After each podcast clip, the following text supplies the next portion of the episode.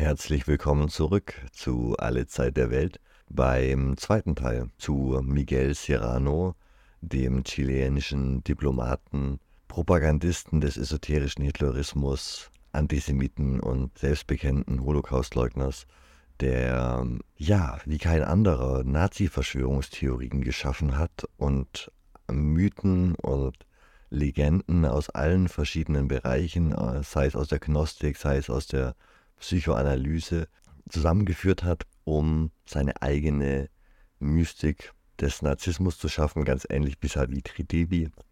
Also er ist auch eine, ein, ein Anhänger von Savitri Devi und hat quasi ihre Idee des esoterischen Hitlerismus weiterentwickelt, ist damit bis heute einer der großen Beeinflusser der esoterischen braunen Szene und wird von Neurechten und Nazis gefeiert und gelesen. Deswegen dachten wir, ist es wichtig, dass wir ihn auch mal lesen und uns anschauen, was da so drin steht.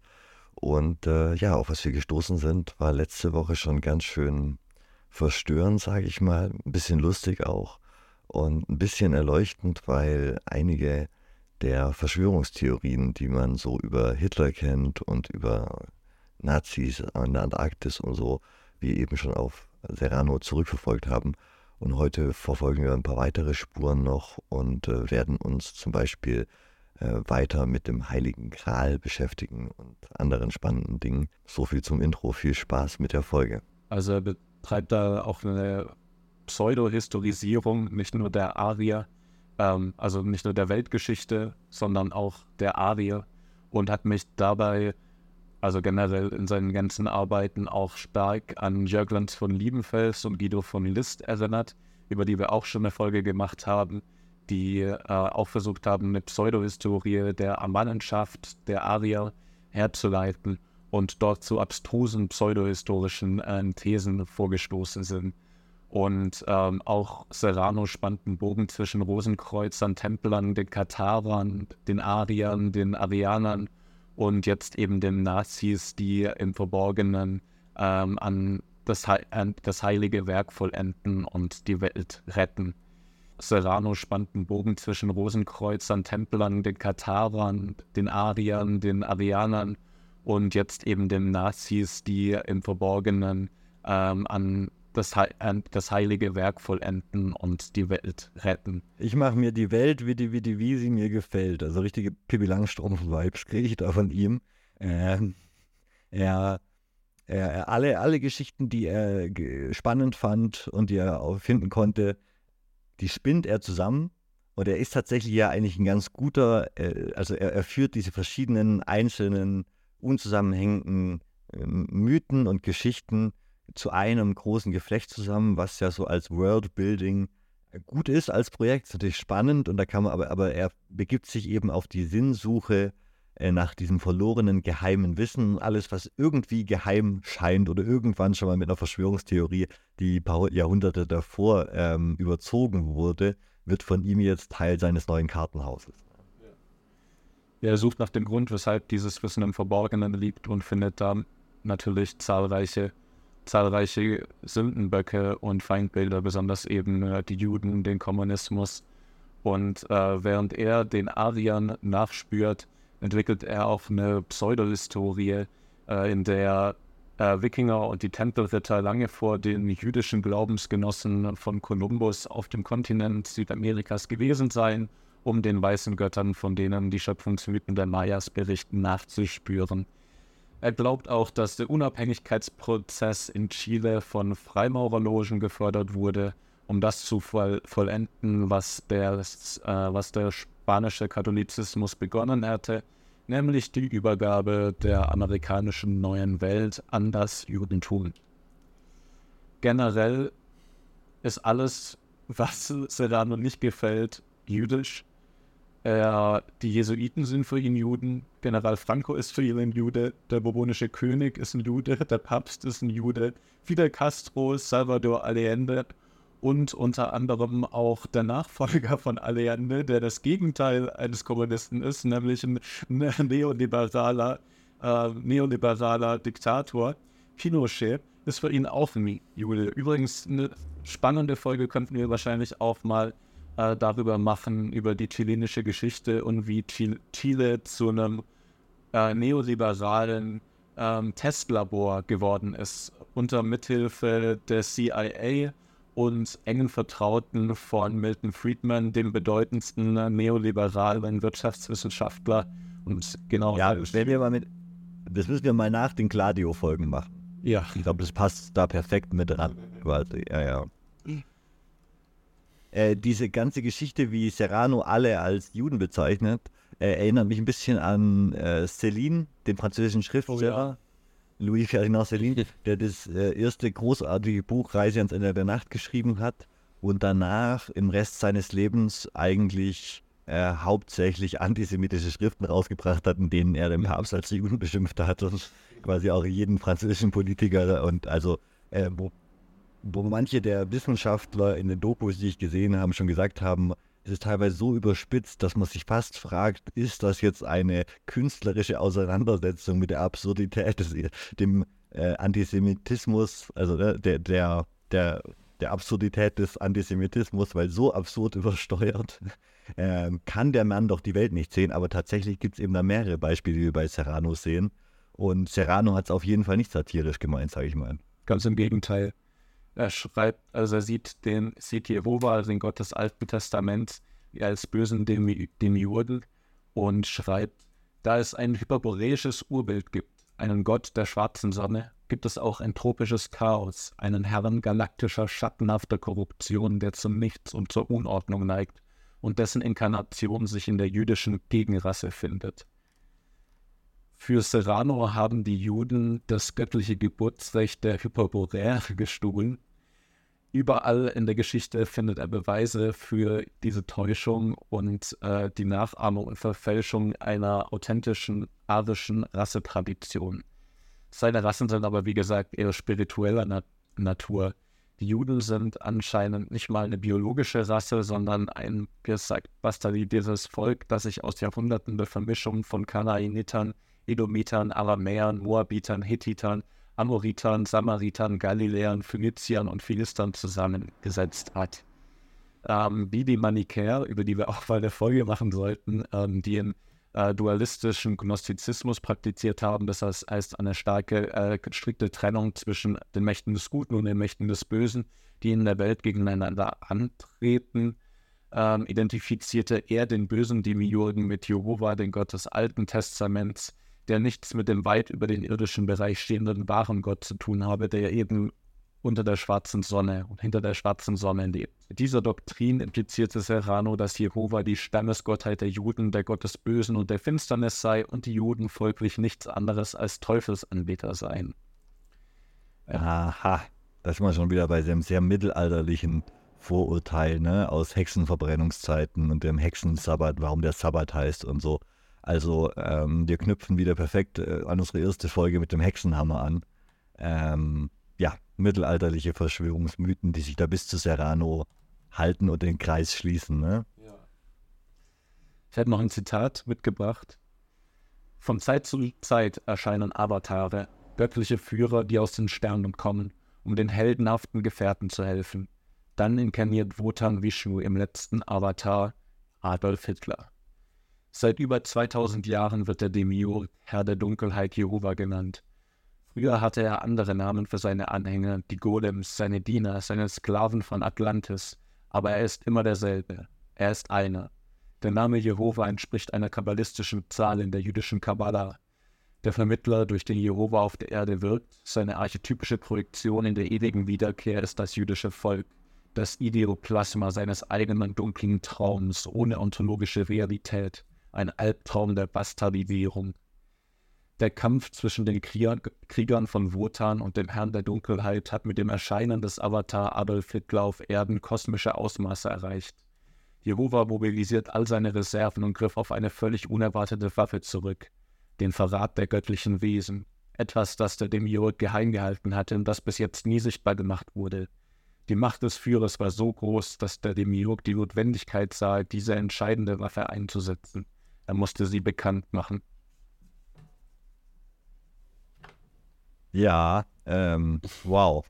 Äh, was, soll man dazu sagen? Klingt wie Savitri Devi, also wirklich. Ähm also scheinbar schließt Serrano ja wirklich an so ziemlich alle Personen an, die wir bisher besprochen haben. Und man muss davon ausgehen, dass Serrano auch die meisten Sachen gelesen hat, die wir im letzten Dreivierteljahr lesen mussten. Ja, wie in so einem Brennglas äh, benötigen sich hier die ganzen braunen Strahlen in Serranos Theorie.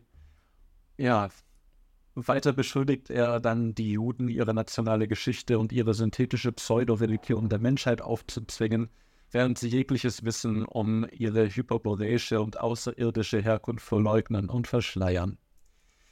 Er, der, die Konflikte zwischen Ariern und Juden ziehen sich laut Serrano wie ein roter Faden durch die Geschichte, insbesondere in Spanien und Amerika. Die Geschichte der Juden in Spanien dient ihm als Vorbild für den Konflikt zwischen Deutschland und dem Judentum im Dritten Reich. Also, das Alhambra Edikt meint da, da vermutlich, als äh, alle Juden aus Spanien von der Iberischen Halbinsel vertrieben wurden. Und genau nach der Reconquista, äh, die Zwangsdeportation. Da gibt es ganz spannende Geschichten von osmanischen Generälen und ähm, Piraten, nordafrikanischen Piraten, die dazu zu berühmten Namen wurden, dass sie illegal die Flüchtlinge aus Spanien nach, äh, ins Osmanische Reich geschmuggelt haben, zum Beispiel nach Thessaloniki. Und äh, dann äh, Thessaloniki, eines der großen Zentrum jüdischen Lebens in Europa, wurde, bis die Wehrmacht ähm, alle im Zweiten Weltkrieg deportiert und umgebracht hat. Ähm, genau. Ja. Ihm zufolge folgen die Juden den Ariern stets entweder um deren Weisheit zu stehlen oder eben das nordische Erbe und die Rassenreinheit zu untergraben. Die verlorenen Stämme Levi und Ruben seien schon in alter Zeit nach Amerika gekommen, um äh, jüdische und perniziöse jüdische Einflüsse könne man unter einigen indigenen Stämmen sogar beobachten. Also er, er sogar, sogar Joseph Smith und so nimmt er direkt mit auf. Alles. Alles, alle. Du musstest immer nur irgendein Buch mit einer verschrobenen Verschwörungstheorie geben und er konnte das perfekt integrieren. Ja. Und er geht dann so weit, eben auch äh, indigene Bevölkerungsgruppen und auch die Maya ähm, als Handlanger der Juden zu sehen, die einen dämonischen Kreuzzug gegen die weißen Götter, die ursprünglich dort lebten, zu führen. Und alles andere sei Geschichtsverklärung. Arno, wirklich. Äh, ich, ich wir finden das ja jetzt lustig, wenn wir das hören. Das Erschreckende ist, dass es wahrscheinlich wirklich Leute gab und gibt, die Serrano lesen und denken, endlich habe ich die Wahrheit gefunden. Je verschrobener, je, je wahrscheinlicher. Geschichtsrevisionismus auf einem Sci-Fi-Level betreiben, dann allen anderen Geschichtsrevisionismus vorwerfen, ist natürlich auch ein Meisterzug. Ne? Äh, ja, ich könnte mal wieder einen Animal Fact vertragen. Vielleicht kann ich auch einfach einen mit euch teilen. Bitte. Flamingos, wundervolle Tiere, leben ja oft in so Salzseen, meistens. Und ja, was trinken die denn dann? So diese, also sie, sie kommen nur an Frischwasser durch so Geysire dann teilweise und trinken dieses äh, kochend heiße Wasser. Sie können das vertragen. Und das Salz, was sie aufnehmen, scheiden sie durch Salzdrüsen in ihren Nasenlöchern wieder aus. Also Oh, das ist tatsächlich faszinierend. Großartige Gefühl. Äh, ich dachte jetzt, sie trinken ihren eigenen Urin oder so. Alle Beer Grylls Survival Shows, die ich gesehen habe, da haben mich zu der Überzeugung geleitet, dass auch alle Tiere zum Überleben ihren Urin trinken. ähm, nee, aber äh, ja, also nächstes Mal, wenn ihr Flamingos seht, direkt den Wasserkocher anwerfen und kochendes Wasser. die, die, die mögen das, die wollen das in seiner Geschichtsverklärung beziehungsweise in seiner ähm, Pseudo-Historie führt er die Autorschaft der Protokollen der Weisen von Sion auf einen 1897 in Basel ähm, stattgefundenen Zionistenkongress zurück, der dann später über Paris nach Russland gelangt sei und ja. Wahrscheinlich glaubt er auch, dass die bei Herzl, das ist ja die, die rechte Verschwörungstheorie. Ja, genau dass die original bei Herzl geklaut worden wären aus dem Arbeitszimmer. Das ist quasi schon zur Zeit der Protokolle, als sie dann in Westeuropa, äh, vor allem ne, nach 1918, äh, verbreitet wurden. Ich weiß nicht, ob die Fritsch oder, oder ob die von Rosenberg stammt. Genau, das habe ich, glaube ich, in der Folge erwähnt zu den Protokollen. Jetzt weiß ich es gerade spontan nicht. Aber das ist auf jeden Fall eine der frühen rechten Verschwörungstheorien zu sagen, nein, nein, nein, das ist gar nicht vom äh, zaristischen Geheimdienst schlecht zusammenkopiert, sondern das ist tatsächlich ähm, aus vom Protokoll na, direkt nach dem Kongress aus seinem Arbeitszimmer entwendet. So ganz, ganz heiße Geheimdokumente. Ganz geheime Geheimdokumente. Ähm, vielleicht noch mal kurz äh, zurück zu seiner Hitler-Begeisterung. Die geht übrigens so weit, dass er das chilenische Militär bei einer Expedition an die Antarktis begleitet, um selbst nach Hitler zu suchen. Das stelle ich mir so geil vor, wie Serrano zwischen ganz vielen Pinguinen am Südpol steht und, und wie vorher in Tibet ruft Hitler. Hallo. ich bin hier. Er hat, er hat sein ganzes Leben nicht aufgegeben und nach Hitler weitergesucht. Stand äh, schon an der einen oder anderen Straßenecke, an der er nicht hätte stehen sollen und hat sein Schild rausgehalten. Er war überzeugt davon, dass die, das Dritte Reich, also auch solche Verschwörungstheorien kommen daher über besondere Technologien, die besonders auf Implosion und Antigravitation basierten, äh, kannten und diese, diese genutzt haben.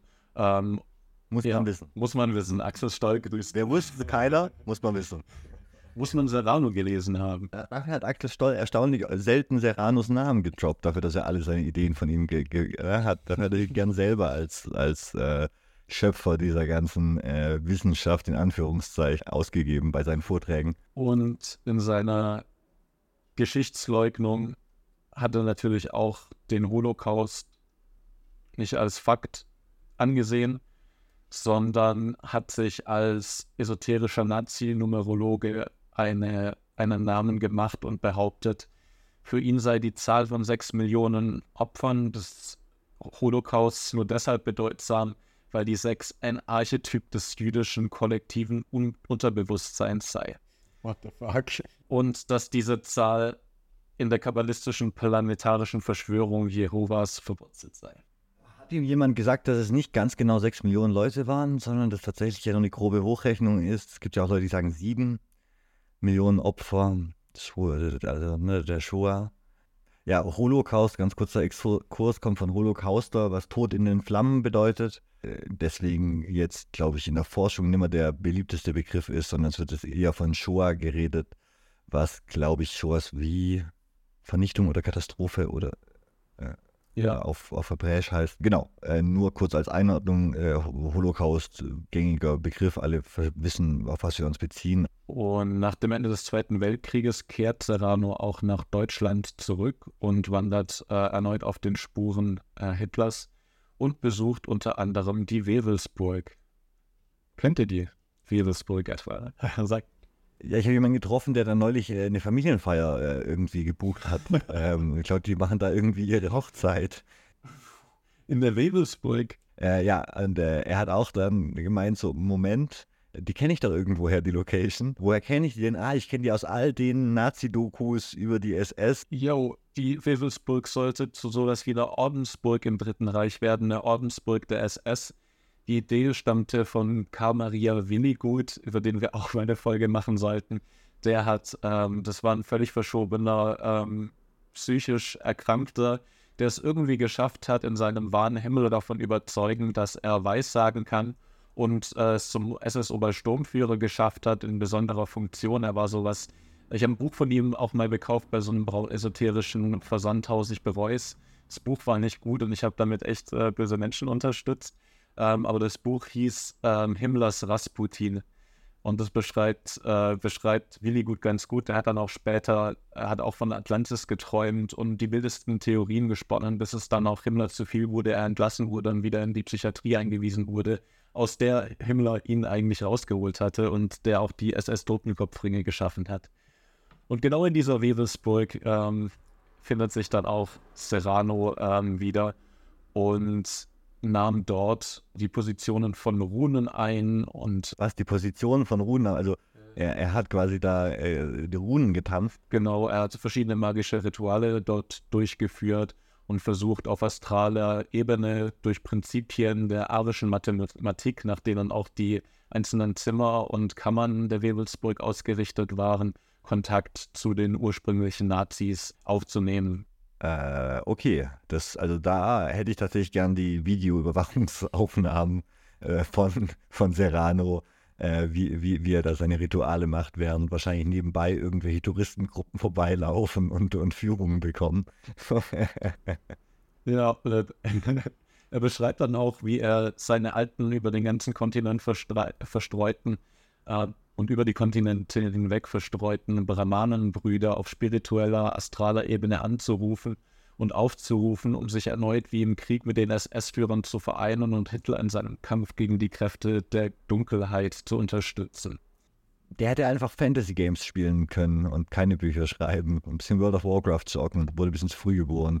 Der hätte, hätte sein, sein, seine, seine Magic Spells casten können. Er ist auch ein kleiner Rudolf Hess-Fanboy und, ähm, und beschreibt schreibt in seinem Buch, ähm, als er in der Webelsburg ist, über das Schicksal Rudolf Hess und verklärt dort seine Lebensgeschichte. Ich habe hier mal noch ein längeres Zitat. Der unvergleichliche Heldentum von Rudolf Hess wird nicht umsonst gewesen sein. Seine Reise entspricht auch einem esoterischen Plan. Obwohl er scheinbar nichts anderes als die Rückgabe von Kolonien und den Rückzug Deutschlands aus allen eroberten Gebieten im Westen forderte, betraf sein wesentlicher Vorschlag die Nordsee mit Thule, Hyperborea und den Eingängen und Ausgängen durch eine andere Dimension, die hohle Erde. Er hatte, hätte allerlei Informationen dazu liefern können mit Daten aus den Archiven der Thule-Gesellschaft und des Ahnenerbes. Aber dieses Wissen würde nichts nützen, wenn England nicht eine, einer Rassenpolitik der Reinigung des arischen Blutes zustimmen würde. Der Spiegel der Prinzessin Papan, die Säule, Säule von Tabronit, die gemeißelten Felsen der Externsteine und der Steinkreis von Stonehenge würden wenig nützen, es sei denn, der Puls des Strom des arischen Blutes, der Puls des Drachen würde synchronisiert werden. Auch wären die Informationen, die Rudolf Hess hätte haben können, nicht von seinen jüdischen und freimaurerischen Entführern gestohlen worden, wenn diese letzteren solche Informationen erfolgreich aus ihm hätten herauslocken können.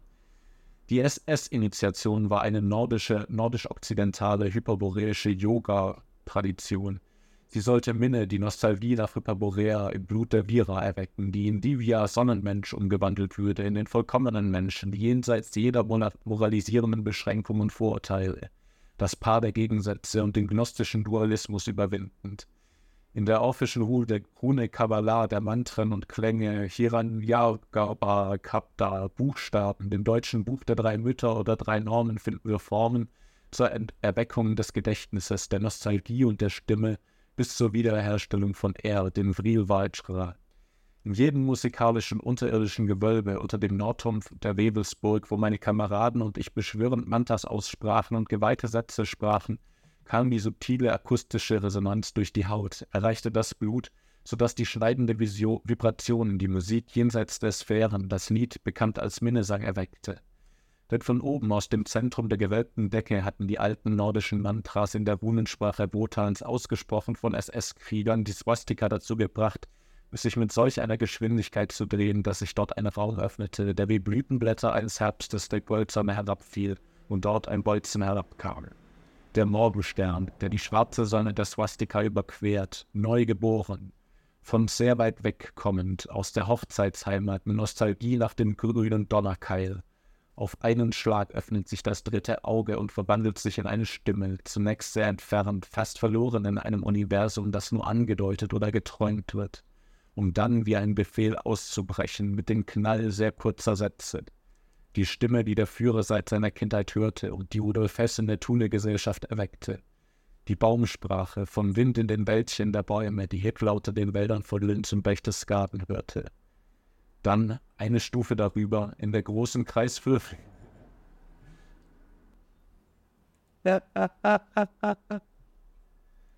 Dann eine Stufe darüber in der großen kreisförmigen Halle mit zwölf Marmorsäulen und zwölf Fenstern, in der die, der riesige Stein über den Türsturz hängt, wie ein Fragment von der Säule von Chastel-Marvey, genommen von Heilig den heiligen Bergen von Berchtesgaden oder einem Block der Externsteine, sitzen zwölf SS-Krieger hier um den runden Tisch, sitzen und tranken, tragen Tuniken der ältesten nordischen Helden, wie es einst die initiierten Krieger von Friedrich II. von Hohenstaufen in Castel del Monte taten.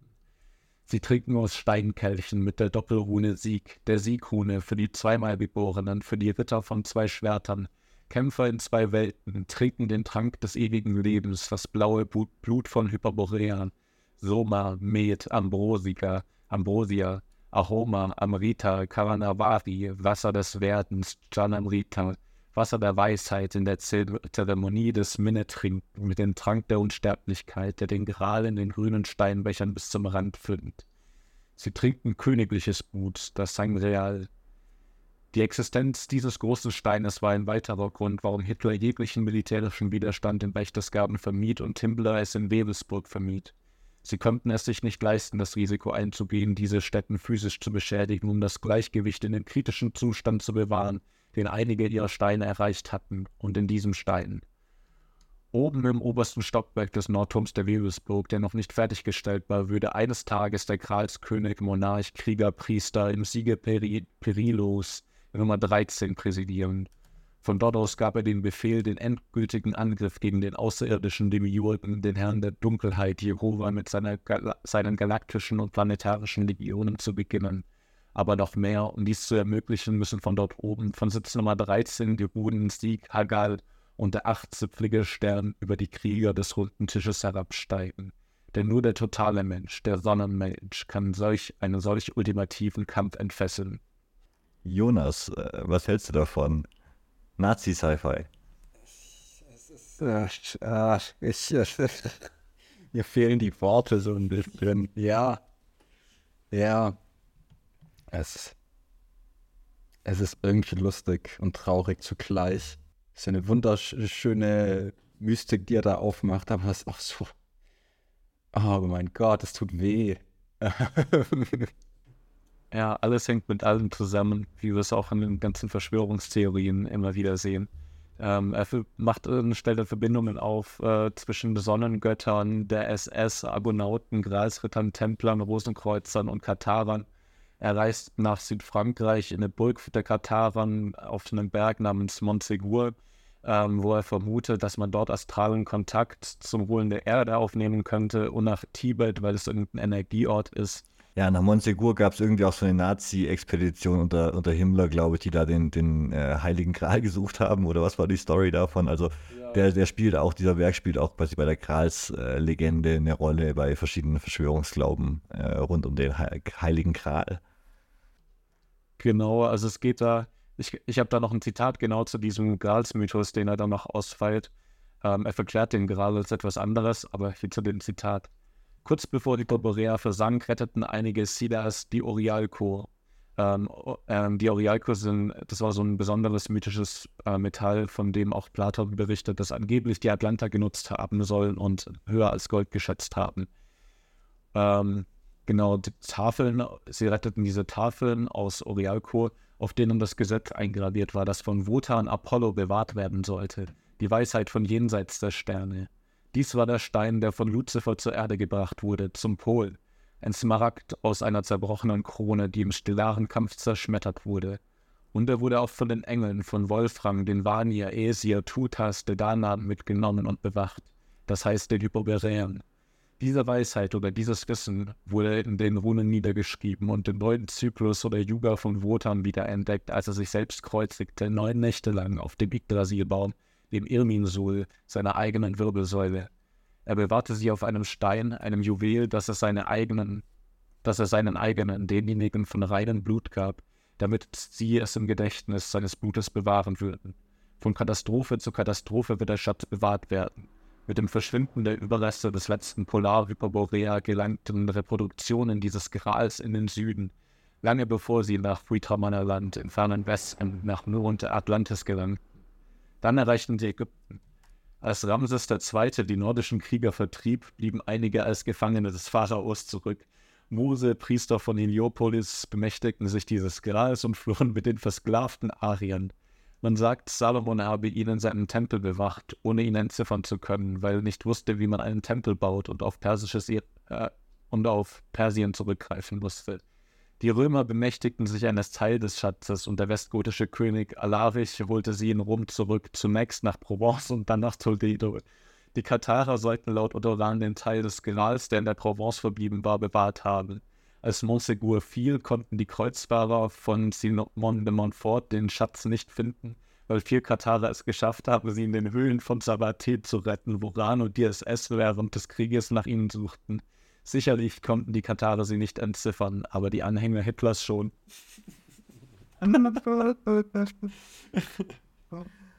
oh mein Gott, das Marvel-Universum, was er da aufmacht. Ähm. Jo, und der Kerl hat halt sein ganzes Leben nach NS-Propaganda verbreitet und wird halt in esoterischen Kreisen immer noch für seine esoterischen Theorien gefeiert. Nicht im klassischen, nur echt recht esoterischen Raum, sondern in einem extrem oberflächlichen, esoterischen ähm, Verständnis von seinen Texten, ähm, ohne eben diesen ganzen antisemitischen Unterbau und die gnostischen Mächte des Guten und Bösen und wo war es die Macht des dunklen Fürsten als der dunkle Fürst ähm, dahinter zu verstehen hat sein ganzes Leben Propaganda gemacht. Er hat, ähm, er hat äh, Gedenkveranstaltungen in Chile veranstaltet zum Gedenken an Rudolf Hess, den er als Märtyrer verehrt hat und eben auch als spirituellen Führer.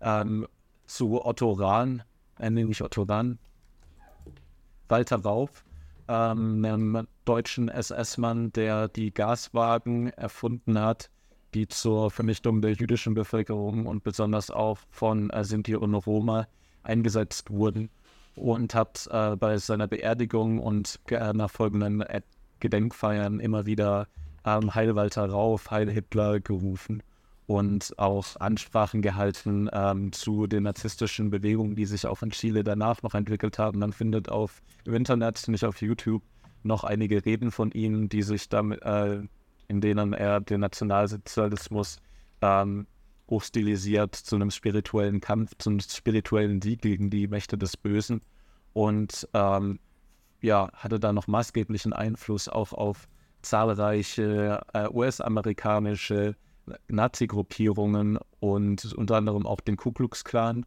und im White Power-Milieu. Die bedeutendste Gruppe, die sie da inspiriert haben, war das sogenannte Wotans-Volk, die von David und Katja Lane sowie Ron McVan gegründet wurden in den äh, 1980er Jahren, die ähm, ein extrem, extremes militaristisches oder extrem neofaschistisches und spirituell angehauchtes rechtes, äh, rechten Kampfverein oder rechte Organisation gegründet haben. Ähm, David Lane war ein langjähriger weißer Suprematist, der schon wegen mehrerer Verbrechen verurteilt wurde, darunter anderem auch ein Bombenanschlag auf der Synagoge und die Ermordung eines jüdischen Radiomoderators. Im Gefängnis entwickelte Lane dann eine Interpretation des nordischen Heidentums, nach der das Christentum das Hauptwerkzeug der Juden für die Korruption der Arier sei.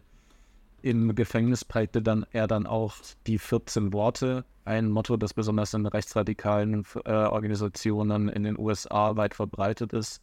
Die 14 Worte lauten, wir müssen die Existenz unseres Volkes sichern und die Zukunft für weiße Kinder gewährleisten. 14 Worte, also falls ihr irgendwo mal 14 lest, das äh, ist durchaus äh, ein äh, antisemitisches und rassistisches Nazi-Code.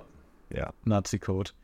Genau wie Sorg. Ähm, also sie haben auch daran geglaubt, dass es das sogenannte Sorg gibt, die Zionist Occupational Government, also sowas wie die Kabale bei QAnon, eine geheimische geheime jüdische Regierung, die im Verborgenen an den Hebeln der Macht sitzt und die besonders in den acht, äh, genau, und diese, dieses Volk hat sich eben explizit auch auf die Arier bewor, ähm, äh, berufen, auf die Theorien Serranos. Sie haben sowas wie eine Bibel geschrieben, die ähm, die Ideologie der Bewegung zusammenfasst. Sie heißt Temple of Wotan, Holy Book of the Aryan Tribes. Und obwohl das alles auch mit dem Wotansvolk etc. sehr nach so früheren, ähm, äh, nach früher Ariosophie klingt und nach vielleicht Glanz von Liebenfels und Guido von List, ähm, werden diese Bücher Serrano gewidmet und nicht äh, den Vordenkern, den europäischen äh, Denkern, die in eine richtige, andere Art und Weise, andere Richtung argumentiert haben. Und Serrano versieht einige dieser Bücher mit Vorworten. Die, das Wotansvolk hat übrigens geschafft, ein eigenes Gefängnisprogramm aufzubauen. Das heißt, die sind als so eine Art äh, spirituellen Beistand weil sie es auch später geschafft haben, als Kirche an, äh, anerkannt zu werden, sind die in Gefängnisse gegangen und haben dort unter der weißen Bevölkerung ihre braunesoterische Ideologie verbreitet und haben da extrem an Zulauf gewonnen. Also ähm, Aryan Brotherhood etc., so ähm, nationalsozialistische Gefängnisgangs wurden unter anderem auch durch von außen äh, ideologisch geschult und reingebracht, quasi aufgebaut. Ja. Ja, unglaublich. Also äh, ganz kurz noch, äh, der Serrano ist erst 2009 gestorben und hat sein letztes Buch 2005 veröffentlicht, um nochmal klarzumachen, wie, äh, wie lange der quasi in diesem Verschwörungsgame unterwegs war. Von den frühen 60ern bis, bis 2005 aktiv. Und dann, also. Jo, ist erschreckend, dass, dass solche Menschen so lange leben dürfen. Ich habe ein Zitat aus seinem letzten Buch, ähm, wo es um die Maya geht. Maya, die Realität ist eine Illusion von 2005. Und zwar hat er da eine fiktive, originale äh, Postkarte, die er transkribiert hat, die ich euch jetzt kurz vorlesen werde. Abschrift, 20. April 1947. Lieber alter Kamerad, diese Nachricht wird eine Überraschung für dich sein. Das U-Boot 209 hat es geschafft. Die Erde ist hohl. Dr. Haushofer und Hess hatten recht. Der gesamten Mannschaft geht es gut, aber sie kann nicht zurückkehren. Wir sind keine Gefangenen. Ich bin sicher, dass diese Nachricht dich erreichen wird. Es ist die letzte Verbindung mit dem U209. Wir werden uns wieder begegnen, Kamerad. Ich bin in Sorge für jene, welche ihr Leben auf der Oberfläche der Erde zu verbringen haben, seit der Führer gegangen ist. Gott segne immer unser Deutschland mit herzlichen Grüßen. Unterschrift unlesbar. Meine Fresse, das war heute mal wieder ein Ausritt. Jeder weiß, dass aus der Hohlerde die beste Art, Verbindungen zu schicken Postkarten sind. Klar. Ja, ja, da haben wir es doch eigentlich mit Serrano. Ich glaube, mehr, mehr vertragen wir nicht, oder? Mit mir, ich glaube, wir sind ganz schön, wir sind ganz schön durch mit dem Guten. Ähm, aber er ist auf jeden Fall eine faszinierende Persönlichkeit, weil sie wie für diesen Podcast gemacht scheint. Er vereint allen Unsinn, den wir hier besprechen, in einer Person. Unglaublich. Das ist der Wahnsinn. Also wirklich die Karikatur eines Esoterikfaschisten. Er hat alle so übertrieben, dass es nur lächerlich ist, wenn man es liest. Aber ist da trotzdem, hat trotzdem geschafft, wie du gesagt hast, mit gewissen Texten, mit gewissen Vorstellungen, also von der Deutschrap-Szene bis tief in äh, na narzisstische äh, Gefängnisgangs über mehrere Kontinente hinweg seinen Einfluss auszuüben. Und war damit, also wahrscheinlich einer der einflussreichsten Schüler von Savitri Devi oder direkten Anhänger, die die Idee so direkt weiterentwickelt haben und eben bis ins 21. Jahrhundert quasi persönlich noch getragen haben. Ähm, und deswegen muss man Serrano leider im Hinterkopf behalten, wenn man diese Themen bespricht, weil, weil er da mit drinsteckt in der Popularisierung davon. Ne? Du siehst ja in den ganzen Verschwörungstheorien, wie viel da auch im äh, aktuellen Kontext noch aufgegriffen wird ob das jetzt im Kontext von Corona ist oder im Kontext von äh, jüdischem Antisemitismus. Ähm, wir, wir, treffen immer wieder auf so Theorien. Es, es muss nicht nur Axel Strahl sein. Teilweise werden diese Theorien, äh, wenn die ja salonfähig und stammtischfähig sind, schon längst. Und das ist wirklich, wirklich beängstigend. Umso wichtiger, dass wir uns da mit den Wurzeln auseinandersetzen und hoffen, dass wir dadurch äh, ein bisschen gegensteuern können. Ja, irgendwann müssen wir noch, wenn wir die ganzen, wenn wir das alles mal durch haben, müssen wir uns überlegen, eine Folge lang, wie man damit sowas am besten umgehen sollte. Ähm, also was gute Gegenstrategien entwickeln, weil natürlich diese ganze, die, also diese ganze, das Geheimnis dieser ganzen Esoterik, auch der Rechtsesoterik vor allem, ist ja, dass sie dieses geheime Wissen immer für sich beansprucht, immer so tut, als hätte es, und wenn man da mal tatsächlich reingräbt, wie wir das jetzt versuchen zu tun und die Originaltexte sich anschaut und so, dann kommt man eben zu dem Schluss, dass ein Haufen Nonsens und Firlefanz ist und schlechte Sci-Fi-Autoren gescheiterte. Und bei manchen ist es eindeutiger und bei anderen ist es ähm, besser versteckt, aber im Endeffekt fußt das alles auf, auf sehr dünnem intellektuellen Sand. Alles. Und das müssen wir, das werden wir weiter herausarbeiten. Folgt uns, gebt uns fünf Sterne, wo immer ihr uns hört. Äh, wenn ihr uns unterstützen wollt, drei Euro im Monat, äh, für uns drei, jeder ein Euro auf Patreon. Wir freuen uns da sehr drüber. Ähm, und ansonsten bis nächste Woche, oder? Jo. Wir sehen uns. Schön, dass ihr eingeschaltet habt. Ciao. Ciao.